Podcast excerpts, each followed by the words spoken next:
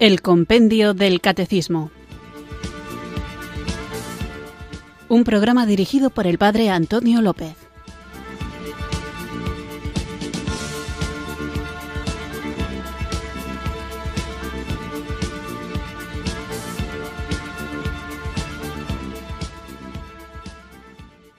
Buenas tardes, queridos oyentes de Radio María. Recibido un cariñoso saludo desde Irurzun, en Navarra, quienes sintonizáis esta emisora que cambia vidas, esta Radio de la Virgen, Radio María, para escuchar el programa El Compendio del Catecismo, nuestro espacio diario de la tan necesaria formación católica en la que queremos crecer para conocer esto que queremos vivir y que en obediencia al Señor debemos compartir y que muchas veces nos toca defender. Por eso, para defender, compartir, conocer y sobre todo vivir la fe, es necesario saber qué es lo que creemos y por qué lo creemos, saber qué es lo que celebramos y por qué lo celebramos, y no únicamente limitándonos a conocer las cosas que se hacen, sino en la medida de lo posible saber cuál es la razón del por qué se hacen las cosas que se hacen.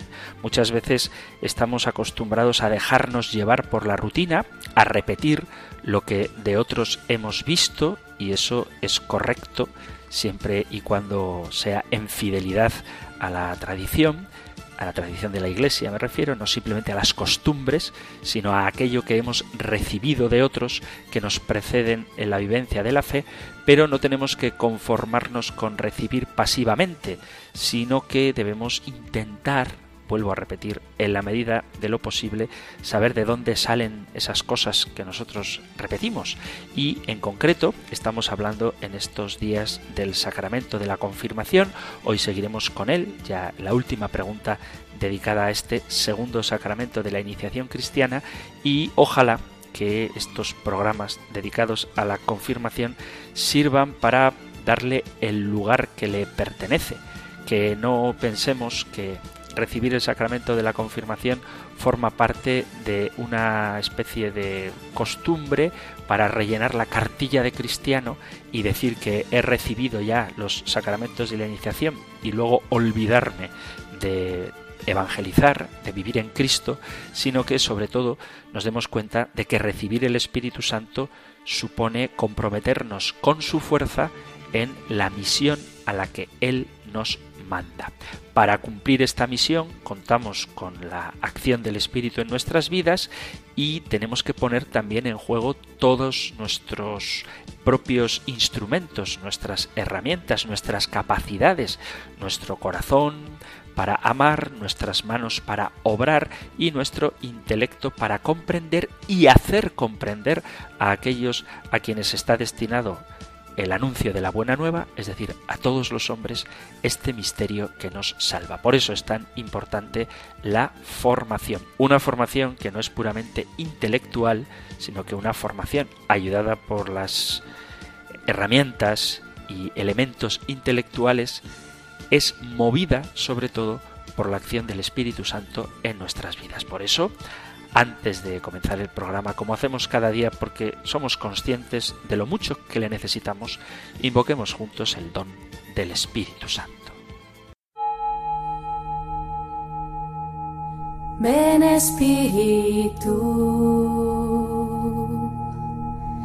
ven Espíritu,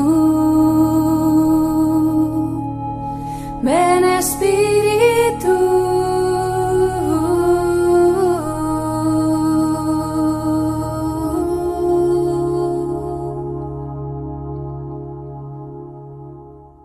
Espíritu Santo, Dios eterno, cuya gloria llena los cielos y la tierra, heme aquí postrado humildemente en tu presencia. Te ofrezco y te hago entrega de mi cuerpo y de mi alma. Adoro el resplandor de tu pureza, de tu justicia inmutable y del poder de tu amor. No permitas que te ofenda o resista a las inspiraciones de tu gracia. Antes bien, dirige mi entendimiento a fin de que escuche dócilmente la voz de tus inspiraciones y las siga, hallando en tu misericordia un amparo contra mi debilidad. Espíritu de sabiduría, domina todos mis pensamientos, palabras y obras. Espíritu de entendimiento, ilumíname e instruyeme. Espíritu de consejo, guíame en mi inexperiencia. Espíritu de ciencia, ahuyenta mi ignorancia. Espíritu de fortaleza, hazme perseverante en el servicio de Dios. Dame fuerzas para proceder en todo con bondad y benevolencia, con mansedumbre y sinceridad, con paciencia y caridad, con alegría y longanimidad. Espíritu de piedad, hazme afectuoso y filial en mis relaciones con Dios. Espíritu del santo temor de Dios, líbrame de todo mal. Espíritu de paz, dame tu paz. Espíritu de santidad, adorna con las celestiales virtudes de pureza y modestia el templo que has elegido como morada tuya, y preserva siempre mi alma con tu gracia omnipotente de la ruina del pecado. Amén. Ven Espíritu, ven Espíritu, Espíritu.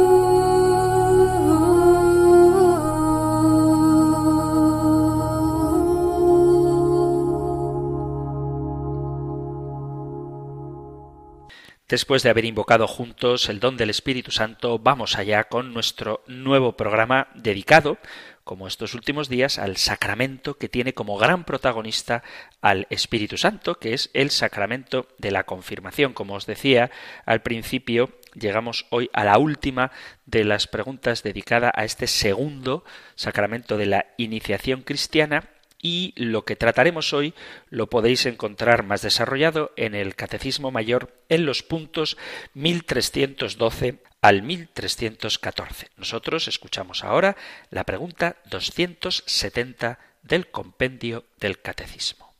Número 270. ¿Quién es el ministro de la confirmación? El ministro originario de la confirmación es el obispo. Se manifiesta así el vínculo del confirmado con la Iglesia en su dimensión apostólica.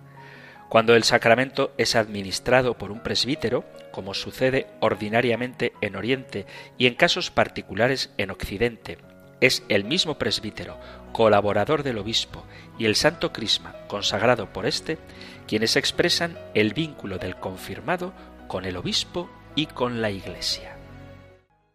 La pregunta, formulada tal cual, ¿quién es el ministro de la confirmación?, tiene una respuesta muy sencilla.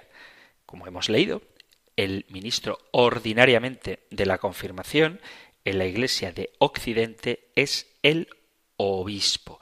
Pero hay que entender el porqué de que sea el obispo el ministro de la confirmación, el que administra este sacramento. Es verdad que en ocasiones Cualquier presbítero, cualquier sacerdote puede administrar el sacramento de la confirmación, pero lo normal es que confirme el obispo.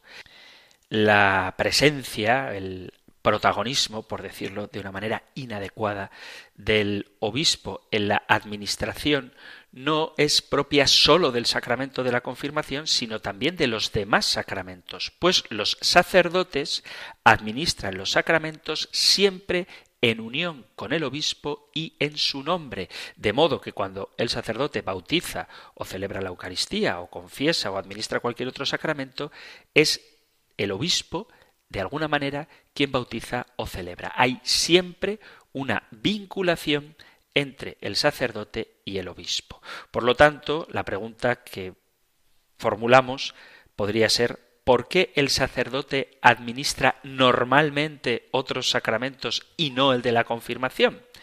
Porque la confirmación tiene una característica especial que hace muy conveniente esta manera de proceder. Y aunque las razones pueden aplicarse también a otros sacramentos, vale la pena que se mantenga esta costumbre de administrar personalmente por parte del obispo, siempre que sea posible, el sacramento de la confirmación.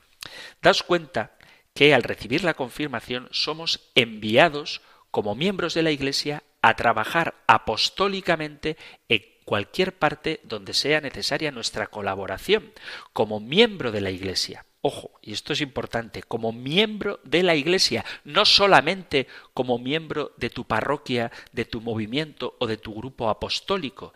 Si eres enviado como miembro de la Iglesia es porque todos los sacramentos tienen siempre una dimensión eclesial. A lo largo de estos programas ya hemos hablado de la dimensión cristológica, de la dimensión escatológica y de la dimensión eclesial del sacramento de la confirmación. Las exigencias de los sacramentos van más allá de lo que exige tu pertenencia a una parroquia o a un grupo en concreto tú, aunque seas de cualquier movimiento apostólico, aunque estés muy implicado en la vida de tu parroquia, no eres miembro del movimiento apostólico y miembro de tu parroquia, espero que se entienda lo que estoy diciendo, sino que eres miembro de la Iglesia. Tu pertenencia a estas comunidades está en función de tu pertenencia a la Iglesia. Por eso hay que tratar de evitar esa tentación en la que a veces incurrimos de la voy a llamarlo, endogamia espiritual, como pensando que si tú eres de un movimiento en concreto, todo tu celo apostólico, todos tus trabajos, tus desvelos, tu oración y tu acción tienen que estar orientadas a enriquecer ese movimiento apostólico. No es verdad. Tú formas parte de la Iglesia y ese movimiento apostólico existe si es inspirado auténticamente por el Espíritu Santo, por los carismas que Él inspira libre y creativamente a lo largo de todo el mundo en, por y para la Iglesia. Por lo tanto, el hecho de que sea un obispo quien administre la confirmación y que sea él, el obispo, quien te envía en nombre de Cristo, hace más visible esta realidad de tu pertenencia a la Iglesia. Incluso cuando actúas en tu propia parroquia o en tu propio grupo, estás ahí porque has sido enviado por el obispo a trabajar apostólicamente. Y esto te ayuda a vivir incluso en tu propia parroquia, en tu propio movimiento, en tu propio grupo, la dimensión de eclesialidad. Y hoy por hoy es muy importante que insistamos mucho en esta dimensión, porque, como digo, hay una tendencia a replegarnos sobre nosotros mismos, sobre nuestra parroquia, sobre nuestro grupo apostólico, sobre nuestra propia espiritualidad particular. Y es entonces cuando tendemos a autoabastecernos, a creernos autosuficientes y a no aceptar la colaboración con otros grupos, a no ser, claro está, que ellos acepten nuestras iniciativas y nuestras orientaciones. Y existe esta tentación, que tenemos que pedir a Dios que no nos deje caer en ella, de pensar que mi grupo, mi movimiento, mi espiritualidad es la mejor. Y esto es un error. Será la mejor en la medida en que contribuya más eficazmente al crecimiento de la única Iglesia de Jesucristo. Al ser el obispo quien te confirma, al ser el obispo quien te envía, en tu acción apostólica tienes que romper todas las barreras de aislamiento. Has de estar disponible para colaborar con otros grupos y con otras comunidades de la única Iglesia porque estás actuando por la Iglesia, en la Iglesia y para la Iglesia. Y como en la Iglesia diocesana en la cual está verdaderamente presente y actúa la Iglesia de Jesucristo, estás tú metido en tu Iglesia diocesana, conviene que sea el obispo cabeza de la diócesis quien confirme o quien en cualquier caso, delegue para confirmar cuando él no puede hacerlo y se lo dice a un vicario o a cualquier sacerdote.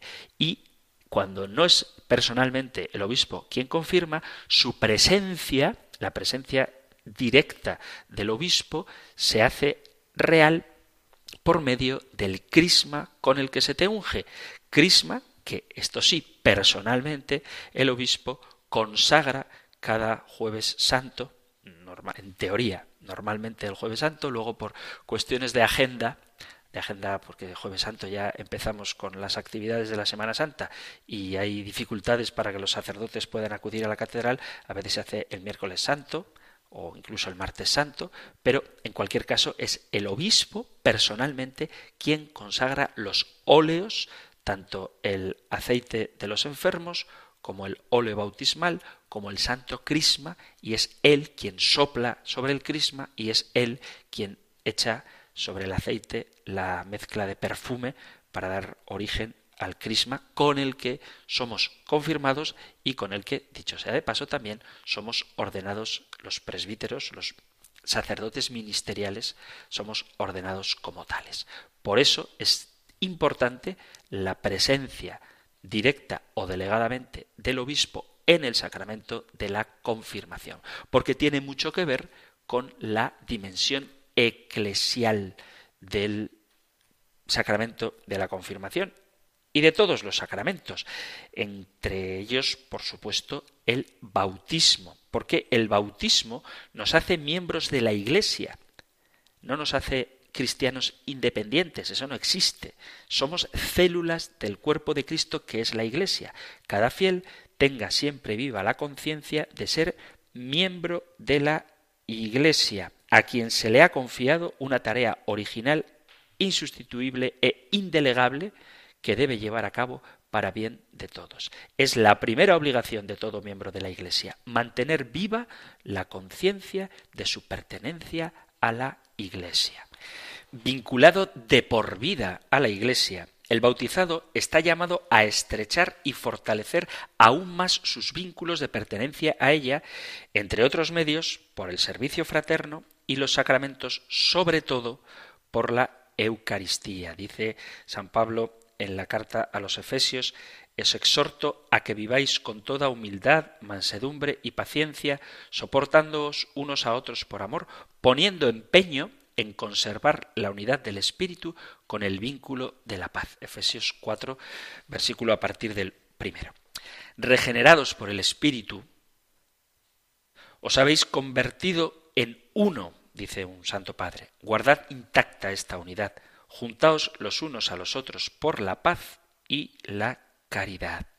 San Agustín exhorta al cristiano a no separarse del organismo del cuerpo, a no ser un miembro podrido que sea preciso amputar, un miembro deforme del que hay que avergonzarse, sino que sea miembro bello, proporcionado, sano, que permanezca unido al cuerpo, que viva para Dios y de Dios. Se espera, por tanto, del bautizado y del confirmado que participe activamente en la vida de la Iglesia, en sus actividades y especialmente en la asamblea litúrgica, es decir, en la Eucaristía dentro de muy poco empezaremos a hablar de este excelso sacramento.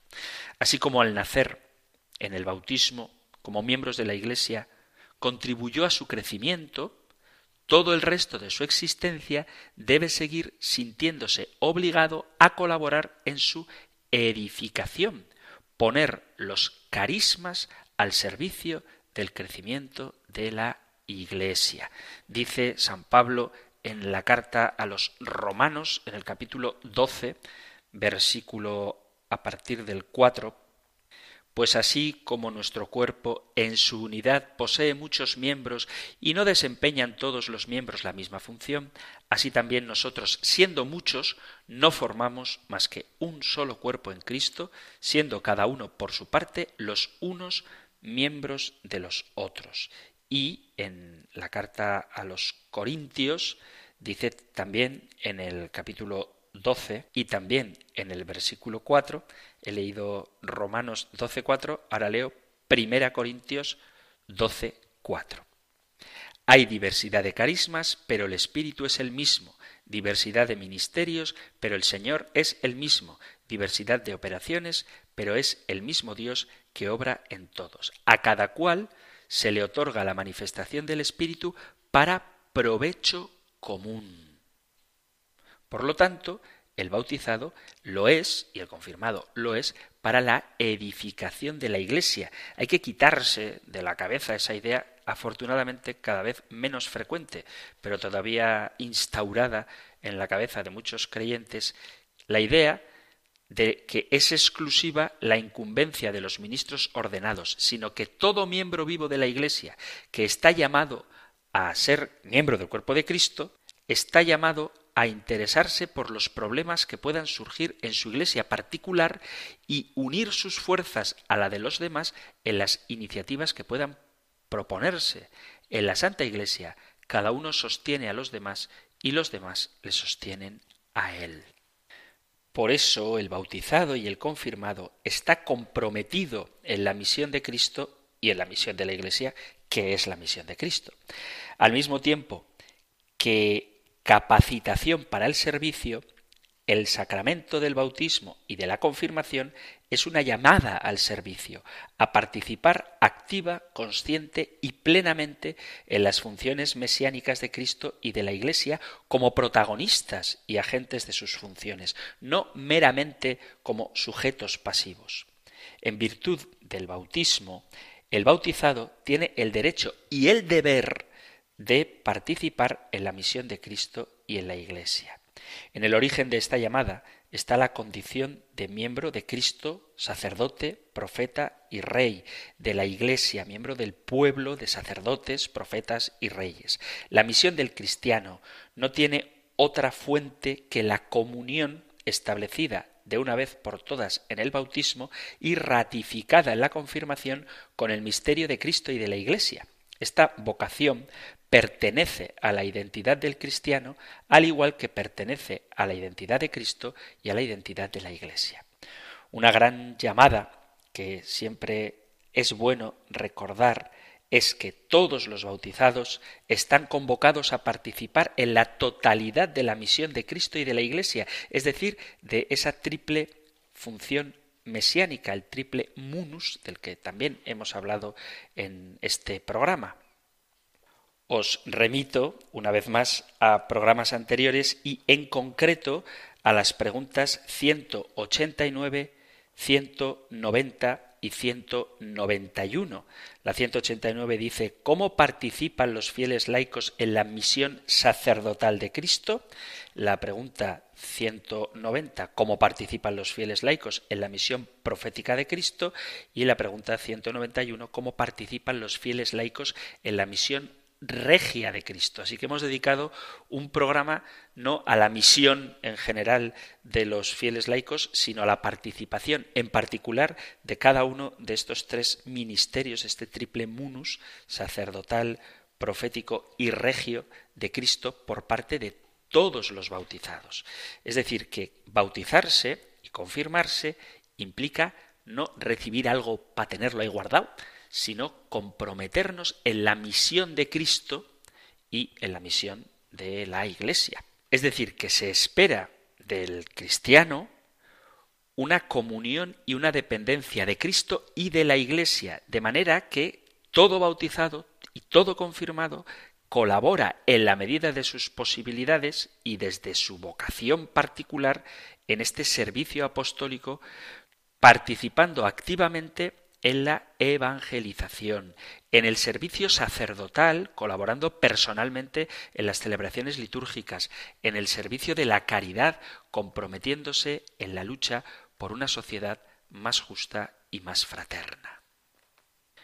Esto siempre en continuo crecimiento. Vuelvo a repetir, los sacramentos de iniciación en concreto, que es de lo que estamos hablando, no son para recibirlos, sino para vivirlos. Está inscrita por el bautismo en el ser del cristiano la ley del crecimiento. Como primer sacramento de iniciación, el bautismo ciertamente es punto de partida. Todo en el bautismo está en semilla y pide un desarrollo, un crecimiento y una expansión. Los sacramentos de iniciación son de iniciación porque son el comienzo de un camino que se deberá recorrer en progresión y ascensión constante hasta la meta. Es implantación, los sacramentos de iniciación, de una semilla que tendrá que germinar, crecer y fructificar. Es un caudal recibido, un depósito que se espera que vaya acrecentándose. Es el inicio por eso son sacramentos de iniciación, de una historia personal de salvación.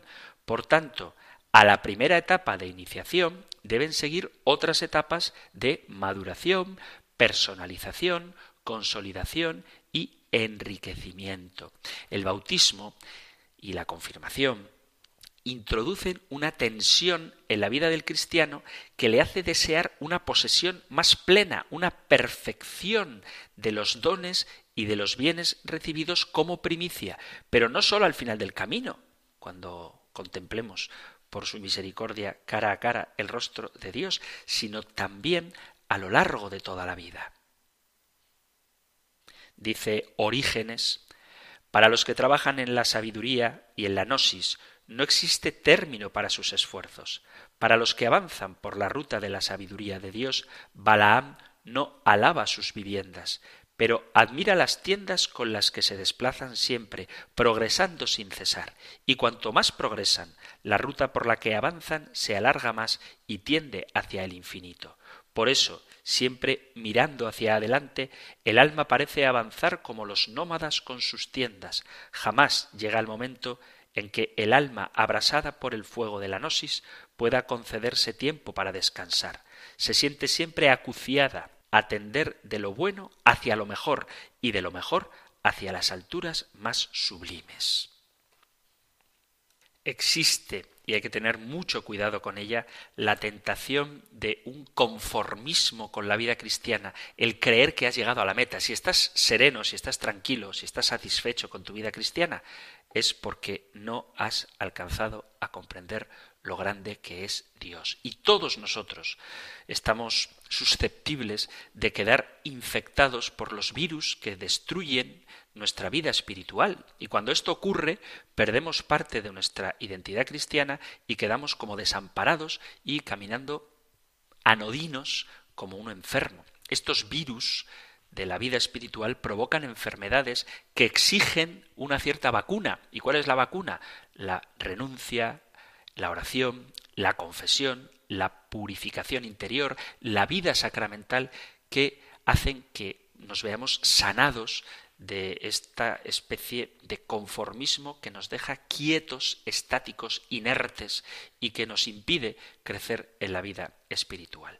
Existe ciertamente el virus de la superficialidad que nos lleva a no penetrar en lo que es verdaderamente importante, que no nos deja asentar las raíces de la propia vida, que nos impide profundizar en la esencia de las cosas y nos aferra únicamente a lo aparente, lo frívolo, lo trivial y lo hueco de la vida. Está muy extendida la enfermedad también del egoísmo, que sitúa al hombre en la cumbre de todo, cayendo en un narcisismo exacerbado. Y claro, si tú te comparas con otros hombres que son peores que tú, en algunos aspectos, te sientes satisfecho, pero si pones en el punto de mira a Jesucristo, te darás cuenta de lo lejos que estás de alcanzar la santidad a la que el Espíritu Santo te llama y para la cual te capacita. El egoísmo, el mirarnos a nosotros en vez de mirar al prójimo y en vez de mirar a Cristo, es el gran enemigo de la alegría, pues levanta muros de indiferencia hacia los otros y hace crecer el amor por uno mismo, atendiendo desmedidamente los propios intereses sin importar los intereses ajenos ni los intereses de Jesucristo. Insertado en el corazón humano está también el virus del individualismo que comporta la autosuficiencia, el sentirse fuerte, suficiente, y provoca el debilitamiento y la destrucción de aquello que tienes cerca. Por eso es tan importante saber que somos miembros de la Iglesia para romper con este egoísmo, para no dejarnos arrastrar e incapacitar para poder promover el amor, la generosidad y la caridad. También la dimensión eclesial de la iniciación cristiana, del bautismo, de la confirmación y de la Eucaristía, nos ayudará a vacunarnos contra el relativismo que nos lleva a vivir una vida de apariencias, de máscaras, de depender de las opiniones ajenas, del qué dirán, y que a veces hace que cambiemos de idea según el ambiente en el que nos movamos y no nos permite distinguir el bien y el mal porque todos los puntos de vista son válidos y porque toda verdad es relativa. Pertenecer a la Iglesia y ser fieles a su enseñanza, a lo que se nos ha transmitido, a la tradición, nos evita de caer en este relativismo. Y diseminado también está el virus de la tibieza caracterizado por la aridez de espíritu frente a las cosas de Dios que nos lleva a apocar la voluntad para hacerla caer en un estado de indiferencia, a sentirnos satisfechos en nuestra pecera, en vez de buscar nadar en ese piélago, en ese océano inmenso del amor de Dios y de la vida evangélica. Esta indiferencia, esta acedia, nos hace caer en el desaliento, a aceptar ideas como que la santidad no es algo que esté hecho para mí y que desistimos, llevados por la mal entendida resignación a un conformismo a la hora de tratar de corregir nuestros defectos, relajamos el espíritu y aceptamos como válidos valores alejados de la vida cristiana que nos alejan de lo que antes suponía un esfuerzo para quedarnos abrazando la comodidad y la vida fácil. Este conformismo de las costumbres y de las ideas que nos llevan a darnos por satisfechos con actitudes y valores, comportamientos del mundo y del ambiente social en el que nos movemos, pero que aplana los valores espirituales y nos aleja de la oración, de tal manera que ésta se convierte en algo aburrido, porque nos cuesta hoy por hoy enfrentarnos a la propia verdad, a nuestra propia miseria humana y espiritual. Pero Dios nos quiere sanos. La salud del hombre requiere una cura integral y esto implica un encuentro con Cristo Salvador que continúa con la gracia del Espíritu Santo que se nos da en la confirmación y nos hace sentirnos impelidos, inquietos, con ese deseo ardiente de querer crecer cada vez más en la vida espiritual y evangelizar y no resignarnos a que el mundo viva en la oscuridad sin conocer a Cristo. Por eso, cuando alguien se siente plenamente satisfecho con su vida espiritual, es porque no conoce la hondura que ésta implica. Y por eso los sacramentos de la iniciación son para iniciar, no para culminar, sino para iniciar una vida en Cristo.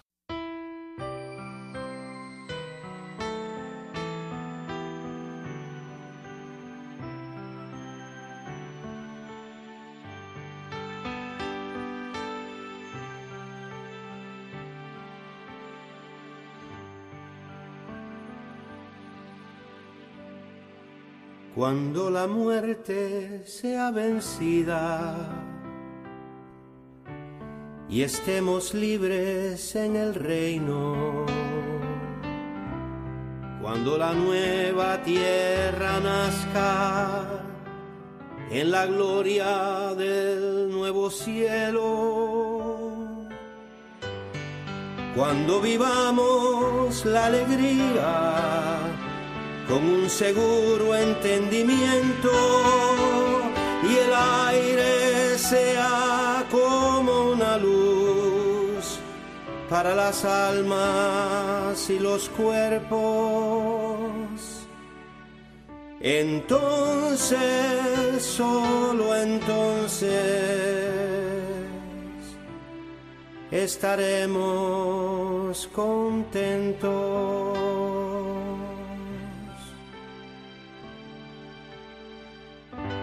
Cuando veamos cara a cara lo que hemos visto en un espejo y sepamos que la bondad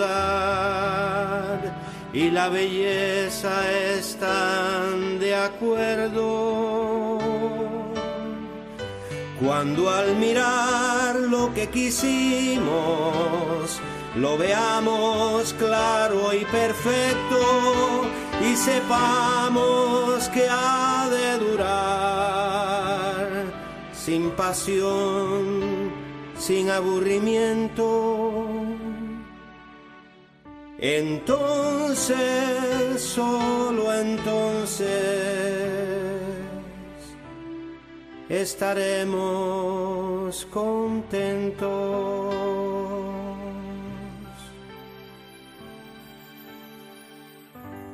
Cuando vivamos en la plena satisfacción de los deseos, cuando el Rey nos ame y nos mire para que nosotros le amemos y podamos hablar con Él sin palabras, cuando gocemos de la compañía feliz de los que aquí tuvimos lejos. Entonces, solo entonces, estaremos contentos.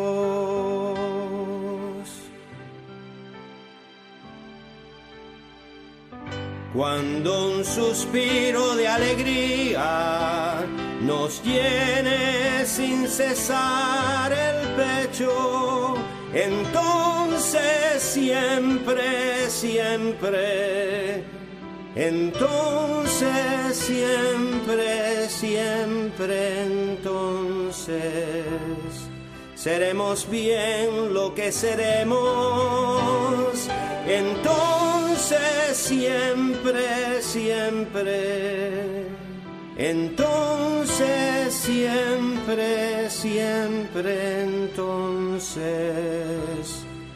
seremos bien lo que seremos.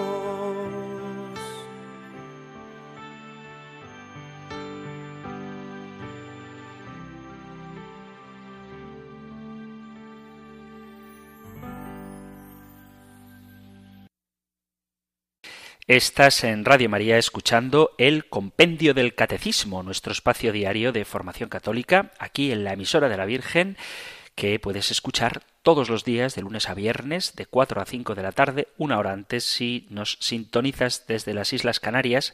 Y hoy estamos tratando la pregunta 270 a propósito de quién es el ministro de la confirmación. Hemos dicho que el ministro de la confirmación ordinariamente es el obispo y esto más allá del hecho concreto de que normalmente en Occidente sea el obispo quien administra el sacramento de la confirmación, tiene la importancia de que nos hace ver de una manera más clara la dimensión eclesial de este sacramento de la iniciación cristiana. Estábamos hablando también, y ahí es donde hicimos la pausa musical a propósito de cómo no debemos conformarnos con nuestra vida cristiana porque los sacramentos no son para recibirlos, sino para vivirlos y vivir los sacramentos de iniciación supone meternos en una dinámica de continuo crecimiento. Y por eso he puesto esta canción que acabamos de escuchar. Estaba buscando una versión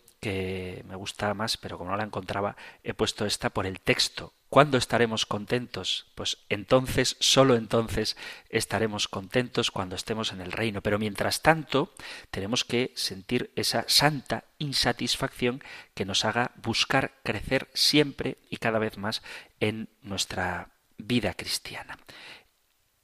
El bautismo y también la confirmación y la Eucaristía de manera especial, los sacramentos de iniciación, son una experiencia fundante, crean un ser, un organismo, unas estructuras e imprimen el ritmo característico de toda vida cristiana, que es el ritmo pascual, muerte, vida, despojo, revestimiento, purificación, iluminación.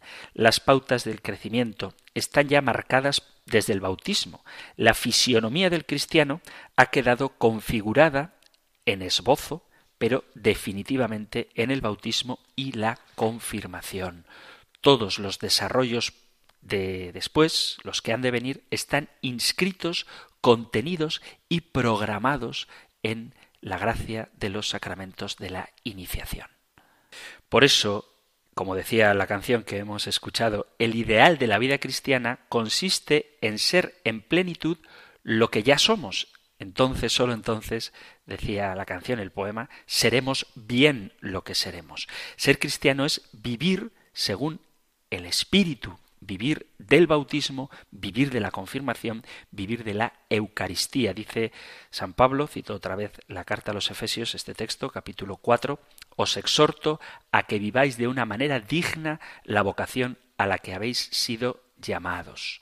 Nosotros nacemos en el agua del bautismo y no tenemos otro medio de salvación que permanecer en el agua saludable. En última instancia, el ideal del cristiano consiste en ir profundizando más y más en la experiencia de nuestra iniciación cristiana.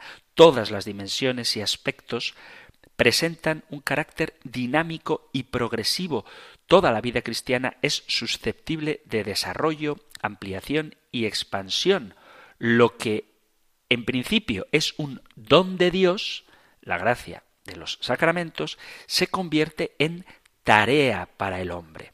Las virtualidades contenidas en la gracia de los sacramentos deben pasar de potencia al acto de lo que hemos recibido a vivir eso que hemos recibido. La fe no es nunca una realidad enteramente consumada, ni siquiera la fe sellada en el bautismo y la confirmación. También en lo referente a la fe, el bautismo y la confirmación representan un nuevo comienzo. Esta fe que recibimos debe ser cultivada, desarrollada y personalizada. En todos los bautizados, niños y adultos, la fe debe crecer después del bautismo, dice el Código de Derecho Canónico. Por eso es tan importante organizar un catecumenado adecuado, no sólo para recibir el sacramento de la iniciación, sino para profundizar en él incluso una vez recibido. La purificación no termina en el bautismo, sino que es la condición permanente del cristiano. Nuestra vida humana es tiempo de tentación y purificación. El ser hijos de Dios nos obliga a regular el comportamiento según la lógica propia del Evangelio que admite y precisa un ahondamiento en la medida en que vamos profundizando en la semejanza y en la intimidad con Dios. La conducta de quien ha recibido los sacramentos de la iniciación cristiana debería ajustarse a la nobleza que ostenta como hijo de Dios, como miembro de la Iglesia y como enviado por ella. Por eso, la vida espiritual, la vida cristiana, admite crecimiento en la belleza y el esplendor de la gracia recibida y pide el desarrollo de las virtudes teologales de la fe, la esperanza y la caridad y la iluminación, la justificación, la libertad, la renovación, la santidad, la vida nueva, etcétera, que se nos ha comunicado. Nosotros, cuando recibimos los sacramentos de la iniciación cristiana, estamos perfeccionados, pero paradójicamente esa perfección es una exigencia que nos ayuda a buscar el crecimiento en todos los aspectos de nuestra vida que han sido renovados por estos sacramentos. Por eso es tan importante, sobre todo en el sacramento de la confirmación, como decía en el programa anterior, en el que nos comportamos como adultos no porque seamos ya adultos maduros y perfectos en la fe, sino porque nos comprometemos a tomar parte activa en la vida de la Iglesia y pide de nosotros que nos comprometamos en la obra de Dios. Ese mayor grado de compromiso que adquirimos en la confirmación no se circunscribe sólo al ámbito de la comunidad cristiana. Este sacramento nos recuerda que las funciones y tareas para las que se nos ha capacitado tiene competencias nuevas y debemos ejercerlas también en medio del mundo ante los hombres y ante la sociedad. El compromiso apostólico que ya se adquirió en el bautismo se ve potenciado y dinamizado. La nueva investidura que ha significado el sacramento de la confirmación debe acrecentar en nosotros la estima de este compromiso y estimularnos a asumir con responsabilidad de persona adulta la parte que nos corresponde en la misión de Cristo y de la Iglesia, porque no podemos olvidar que el apostolado de los laicos es participación de la misión salvífica de la Iglesia, apostolado al que todos estamos destinados por el Señor mismo en virtud del bautismo y de la confirmación. Se espera, dice Lumen Gentium, en el número 11, esto os sonará al comienzo de los programas, se espera que se comprometa mucho más como auténtico testigo de Cristo a extender y defender la fe con sus palabras y sus obras, a mostrar a Cristo a los demás, a anunciar y revelar a todos en este tiempo el amor con que Dios ha amado al mundo, para que todos los hombres en todo el mundo conozcan y acepten el mensaje divino de la salvación. Sabéis que cuando comienzo el programa suelo decir siempre que eh, sirve, o pretendo que sirva, para conocer la fe que debemos vivir compartir y defender. Y alguna vez, como acepto con gusto las críticas, hay quien me ha dicho que eso de defender, pues que a lo mejor tiene un sentido como demasiado bélico y que quizá debería dejar de decirlo. Bueno, pues que sepáis que eso de extender y defender la fe no es una cosa que yo me haya inventado, sino que, vuelvo a repetir, el número 11 del Lumen Gentium del Concilio Vaticano II dice que se espera del cristiano que se comprometa mucho más como auténtico testigo de Cristo a extender y defender la fe con sus palabras y sus obras. En esta misma línea, la tradición y el magisterio de la Iglesia, a propósito de la confirmación, inculcan el deber de dar testimonio. El que se confirma se compromete a dar testimonio, testimonio de vida. Desde los orígenes, la tradición ha entendido que el mejor testimonio, la mejor forma de evangelizar, es el de la propia vida. Si confesar a Dios vale tanto como dar testimonio de Él, toda alma que ordena su vida con pureza y con conocimiento de Dios, toda alma que obedece los mandamientos es mártir, es decir, testigo. Esto dice San Clemente de Alejandría. Cualquier persona que dé testimonio de Cristo, aunque no se convierta en alguien que derrama su sangre por testimoniar la fe, es mártir. Se pide para los confirmados que cumplan su misión profética en el mundo por la santidad de su vida. El mismo echar bálsamo, el crisma, se entiende también en este sentido. Ser ungido, ser Cristo, ser Mesías, comporta la misma misión que el Señor, dar testimonio de la verdad y ser, por el buen olor de las buenas obras, fermento de santidad en el mundo. Esta bonita frase está en el ritual de la confirmación. Ser Mesías y Cristo comporta la misma misión que el Señor, dar testimonio de la verdad y ser, por el buen olor de las buenas obras, fermento de santidad en el mundo. Mediante el testimonio de la vida, el confirmado satisface también en parte el compromiso adquirido como miembro más cualificado de ese cuerpo sacerdotal que es la Iglesia. Sus obras, si las realiza en el Espíritu y su vida entera, se convierten en un culto espiritual para gloria de Dios y salvación de los hombres, y como adoradores que en todas partes llevan una conducta sana, consagran el mundo mismo a Dios. Pero también, en sentido real, los confirmados deben sentirse, en virtud de su más plena configuración con Cristo sacerdote, más obligados a participar activamente en las celebraciones litúrgicas de la Iglesia.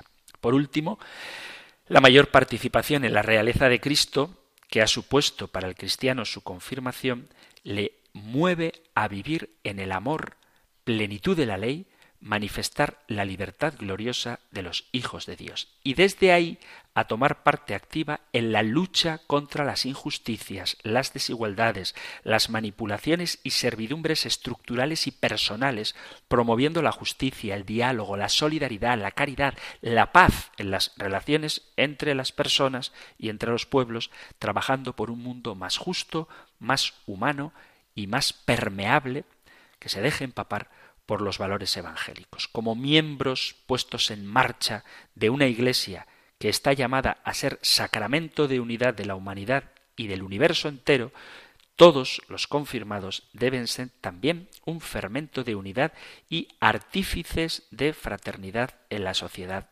humana. Es verdad que puede ser ardua la tarea que se nos asigna en la confirmación, pero por la acción del Espíritu Santo estamos capacitados para llevarla a cabo. La gracia de la confirmación da plenitud de sentido al valor del bautizado, nos habilita sacramentalmente para estas tareas que significan una nueva participación en la misión de Cristo y también en la gracia del Espíritu Santo con el que hemos sido ungidos. Somos los confirmados, depositarios de una fuerza de lo alto, de una fortaleza interior que nunca nos abandonará y nos ayudará a superar tanto las dificultades que encontremos en el camino de perfeccionamiento, de crecimiento espiritual personal, como las que tengamos que afrontar en el cumplimiento de nuestras funciones en el mundo. El Espíritu Santo que recibimos en la confirmación es una fuente perenne de seguridad. Este fortalecimiento de la seguridad del confirmado no tiene que ver solo con el ámbito de la actividad, como por ejemplo dar testimonio, sino que afecta también a todas las manifestaciones también interiores de la propia vida, porque toda ella entera es la que ha quedado asentada por la fuerza del Espíritu Santo. El nuevo impulso que recibimos en la confirmación, la tensión escatológica del que ya hemos hablado, debe manifestarse en nuestra vida dándole una orientación resuelta hacia las verdades definitivas y debemos vivirlo también ayudando a los demás a descubrir el destino común definitivo de la humanidad, a abrirnos a él y a anhelarlo de verdad. De contemplador de lo invisible, el confirmado debe convertirse para sus conciudadanos, por esa tensión escatológica que vivimos, en testigos del reino. Es decir, que la fe no nos hace solo ver, esperar aquello que confiamos a guardar de Dios, sino mostrar aquello que el mundo entero está llamado a recibir de Dios. El sacramento de la confirmación es irrepetible porque permanece en el confirmado como una fuente inagotable de fortaleza. Por eso, aunque el sacramento de la confirmación no se repite, sí que es bueno que nosotros renovemos la gracia recibida en él. Tenemos que perseverar en la gracia de la confirmación y tenemos que reavivar el don que recibimos. Esto dice San Pablo a Timoteo, te recomiendo que reavives el carisma de Dios que está en ti por la imposición de manos. Se lo dice en la segunda carta a Timoteo en el capítulo primero. Tenemos la gracia del Espíritu Santo, objetivamente, sacramentalmente recibida en la confirmación. Lo que tenemos que hacer es reavivar en nosotros ese don maravilloso que de Dios hemos recibido para ponerlo en juego. Hay, afortunadamente, en muchas parroquias movimientos, grupos de alabanza de la renovación carismática. Yo en mi parroquia de Irurzum también tengo uno. Y lo que hacemos en estos grupos es invocar el Espíritu Santo y alabar, glorificar y ensalzar la grandeza de Dios, pero dando protagonismo al Espíritu Santo. Bien, pues un consejo práctico para los grupos de alabanza de la renovación carismática es que sigan haciendo lo que hacen, que sigamos haciendo lo que hacemos y que recordemos que ya hemos recibido la fuerza del Espíritu Santo, que ya hemos vivido nuestro particular Pentecostés en el sacramento de la confirmación y pedir al Espíritu Santo que reavive en nosotros la gracia de aquel día. Así que esto es algo que podéis hacer todos los que formáis parte de grupos de alabanza, los que sois de la renovación carismática y también los que no, porque el Espíritu Santo es quien da vida a la Iglesia y no es patrimonio exclusivo de ningún movimiento o asociación y todo cristiano, todo bautizado necesita al Espíritu Santo y es fundamental, importantísimo que nos acostumbremos a invocarlo constantemente y un modo muy bonito de hacerlo es evocar el día en que recibimos el sacramento de la confirmación.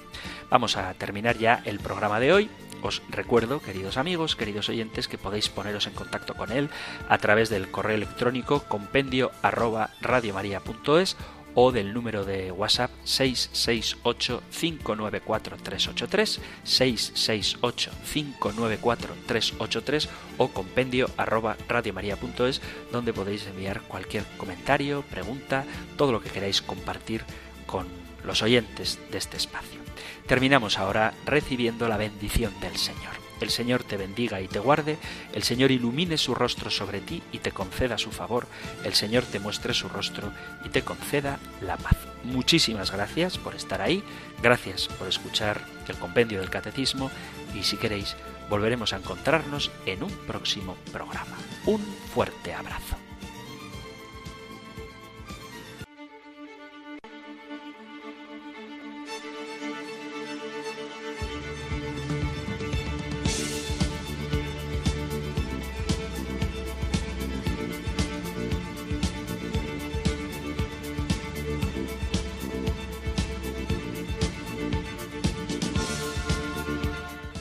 El Compendio del Catecismo.